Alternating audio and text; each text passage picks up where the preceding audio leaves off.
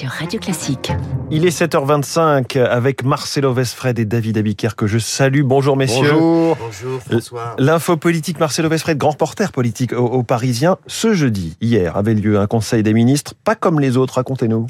C'était euh, censé être le dernier conseil des ministres du gouvernement Castex, le dernier, avant de basculer vraiment dans le nouveau quinquennat. Il y avait foule pour l'occasion, même les secrétaires d'État avaient été invités. L'Élysée avait prévu, après le conseil, un buffet froid dans la salle des fêtes, du bon vin, de la charcuterie, du fromage. Il y avait des tables dehors sur la terrasse. Les ministres se sont pris en photo pour immortaliser ce moment. Le président s'est attardé. Il a fait le tour des convives. Sauf, euh, François, que ce Conseil des ministres bon enfant, ce n'était pas le dernier. Surprise, Emmanuel Macron a annoncé au gouvernement qu'il y en aurait encore un pour les ministres. Le supplice chinois continue donc. Ils ne savent pas quelle sauce ils vont être mangés. Personne au gouvernement n'a la moindre info. Ils ont fait leur carton et patientent ces ministres avec nervosité.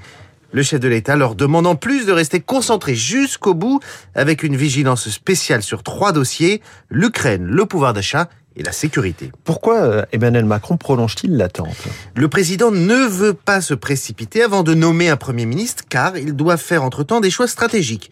Composer une équipe de techno ou bien de politique, la faire pencher cette équipe plutôt à gauche ou plutôt à droite, s'appuyer sur les grognards ou sur de nouveaux visages. Parallèlement, il doit investir les candidats de la majorité. Il supervise le président personnellement le processus parce qu'il sait que comme c'est son dernier mandat, il va devoir s'appuyer sur des députés ultra loyaux. Enfin, il sait que les oppositions sont en plein harakiri, si vous me permettez l'expression. La gauche étale ses discussions d'arrière-cuisine avec Jean-Luc Mélenchon et à la droite de la droite aussi sur les investitures entre Zemmour et le RN. C'est donc un bon moment pour laisser tout ce beau monde s'enliser, pensent euh, les stratèges macronistes. Seulement, il ne faut pas que s'installe un sentiment de carence au sommet du pouvoir. Alors Emmanuel Macron fait des images de bain de foule hein, pour meubler, comme il a fait mercredi à Cergy, même si c'était agité. Et il sera dans les Hautes-Pyrénées cet après-midi. C'est ce qu'on appelle une course de lenteur. une course de lenteur dans l'info politique de Marcelo Vesfred. Alors justement, David Abiker, les titres de la presse. Ce matin, président cherche Premier ministre. Et le suspense continue. Titre Le Parisien aujourd'hui en France. Le Premier ministre, c'est l'équation politique de Macron, explique Le Monde à la une.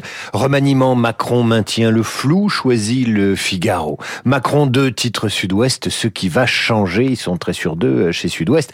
Les hebdos cessent également au pronostic. Challenge publie le trompe de ceux avec qui Macron va gouverner.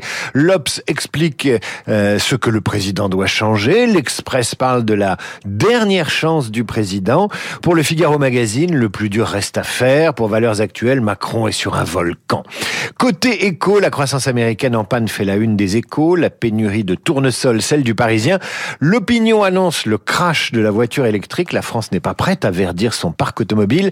Mais la une la plus folle, c'est celle des Eco Weekend qui nous annonce le retour du mammouth grâce aux recherches d'une start-up américaine. Premier bébé euh, mammouth attendu dans 6 ans. 6 ans, c'est demain.